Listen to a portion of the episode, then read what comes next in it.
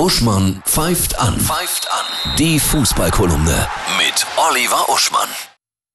Huhu. Oliver, warum höre ich kein Zitat aus deinem Buch Überleben beim Fußball heute? Weil wir heute die volle Zeit brauchen für die kommende WM, Annette. Man spürt es schon. Es liegt überall in der Luft. Es sind nur noch 14 Tage. Und ich sage dir, der Flick und ich sind telepathisch verbunden. Er hört natürlich Uschmann pfeift an, denn er hat den Füllkrug mitgenommen und den Götze. Beides habe ich, glaube ich, hier mal empfohlen. Aber er hat sogar Hummels zu Hause gelassen. Das ist mir ambivalent. Aber er hat Christian Günther mitgenommen, den Kapitän vom SC Freiburg, fantastischer Linksaußen. Und das habe ich nie hier gesagt, sondern immer nur innerlich gedacht. Ich bin mit Flick verbunden. Ja, aber das bedeutet ja, du guckst die WM, oder? Ja, Annette, darum rankt sich ja momentan eine große Debatte. Und ich muss dir ganz ehrlich sagen, ich finde sowohl die Position, man darf diese WM auf gar keinen Fall gucken, falsch, als auch die Position, wie jetzt neulich von dem Bildzeitungschef,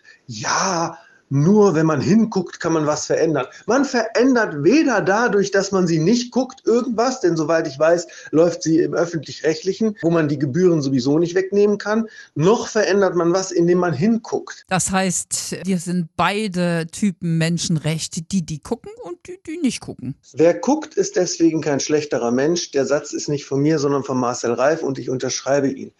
Ein echter Fußballfan, der mit Leidenschaft sich freut, dass alle vier Jahre eine WM ist und dann eine auslässt und der wirklich die Willenskraft aufwendet, nicht zu gucken, während beispielsweise Deutschland im Halbfinale steht und dann irgendwo herumzulaufen und sich zu überlegen, was tue ich bloß, während alle anderen gucken. Das wäre wirklich eine Willensleistung. Das würde ich sogar respektieren. Aber es gibt einen Menschentypen, den finde ich ganz schlimm. Wer denn? Die Leute, die sich sowieso nicht für Fußball interessieren und allenfalls mal bei einer WM, wenn die Freunde und die Bekannten gucken, im Hintergrund stehen mit einer Sektflöte in der Hand und sich jovial dazu herablassen, ja, dieses niedere Vergnügen einmal so ein bisschen aus dem Hintergrund mitzumachen und die jetzt dann aber sagen, nein, diese WM verfolge ich nicht und sich ein moralisches Podest aus einem Verzicht bauen, der ihnen überhaupt nichts ausmacht. Diese Leute, ja, die sollten aus Strafe in voller Länge und ungeschnitten Vorrundenspiele wie Polen gegen Saudi-Arabien oder Japan gegen Costa Rica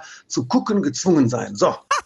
Super, du bist heute voll in Fahrt. Sehr schön. Was für eine Leidenschaft. Wir müssen jetzt noch kurz zur Bundesliga. Das Topspiel. Naja, das reizvollste Spiel in gewisser Weise ist Erster gegen Letzter, Bayern gegen Schalke. Da fragt man sich, ob es einstellig bleibt. Aber ich würde sagen, das Spitzenspiel ist Bremen gegen Leipzig, weil Bremen gerade so gut ist und da wirklich nochmal einen Sprung machen kann und sich sicherlich rächen will für die hohe Niederlage gegen Bayern an den Leipzigern. Dann wünsche ich dir tolle Tore, tolles Wochenende.